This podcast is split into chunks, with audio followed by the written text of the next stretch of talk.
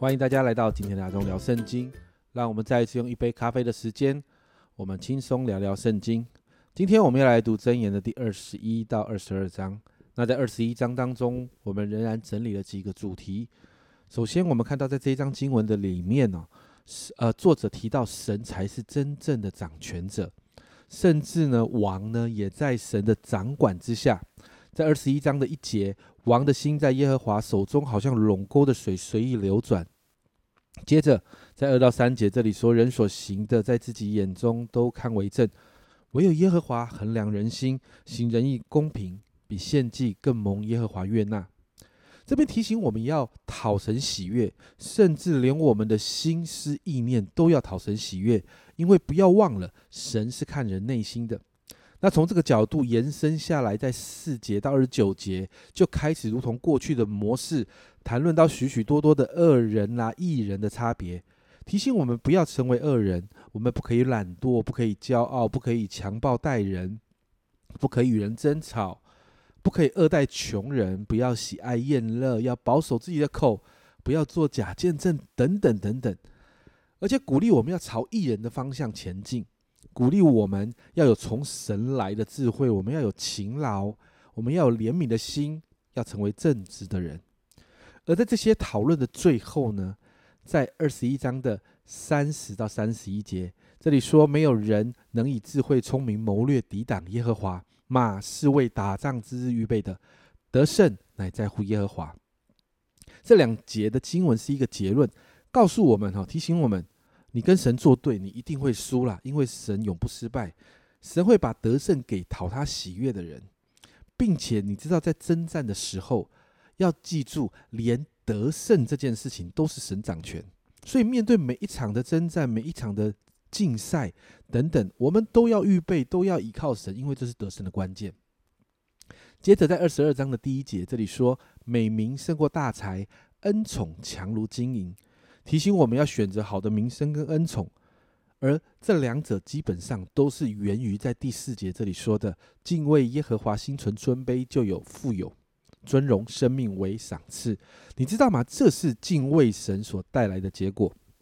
因此，我们要成为通达的人，这样我们就可以避开祸害，保守我们自己的生命哦。在三节跟五节这边，而且还教导这样的智慧要教导给我们的后代，要传承下去。接着第七节开始就谈到富人跟穷人的关系，富人管辖穷人，欠债的是债主的仆人。这里说富人管辖穷人，因为富人对穷人是有权柄的，这是在当时社会的一个事实。但在八九节这里呢，这里说到撒罪孽的必收灾祸，他承怒的账也必废掉，眼目慈善的就必蒙福，因他将食物分给穷人。当时的社会当中，有一些的富人表面上会做一些善事，实际上是为了自己。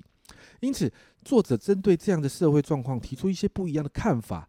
他提醒我们：撒出去的究竟是罪孽还是食物？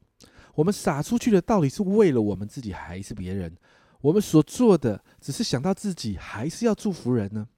你知道吗？神的眼光是什么？神的眼光是眼目慈善的救必蒙福，因他将食物分给穷人。这是真的从心发出的。因此，从心这个角度往下延伸，就更多的谈到心所带出来的结果。对的心会让王成为自己的朋友，但不对的心会造成亏损。然后仍然在十五节说：迷蒙蒙啊，愚蒙迷住孩童的心，管教的杖可以远远赶除。这样的智慧，这里说，这里也是要教导孩子的。接着在十六到二十一节提到智慧人，啊，要把智慧人的言语听进去，因为这会带来祝福。十七到十九节这里说，你需侧耳听智听受智慧人的言语，留心领会我的知识。你若心中存记，嘴上咬定，这便为美。我今日以此特特指教你。为要使你依靠耶和华，作者鼓励我们要有受教的耳，要把该听的话听进去。最后，在二十二到二十九节，灵神的讨论到要善待穷人呐，不要与好生气或暴怒的人往来啦，不要帮人做保啦，要勤劳工作啦，等等。今天的进度仍然是很多分散的主题，但也表示我们今天在祷告的时候，我们可以有多面向的祝福。因此，我们为我们自己来祷告啊。我们求主帮助我们明白万事中他掌权，我们要学习敬畏。我们求主帮助我们顺服在神透过今天的箴言里面教导我们的许多法则，好让我们每一天的生活可以用属神的眼光和价值来看待这世界，做出对的选择，可以用神的怜悯的眼光来看待社会中的弱势，成为他们的祝福，并且可以把这样的智慧传给我们的下一代。我们一起来祷告。亲爱的主，我们谢谢你，主啊，让我们在今天的经文里面，我们真知道主你掌权，主我们真知道我们的生命当中，主我们就是要学习来敬畏你，主啊，因此我们真是说，主啊，来帮助我们。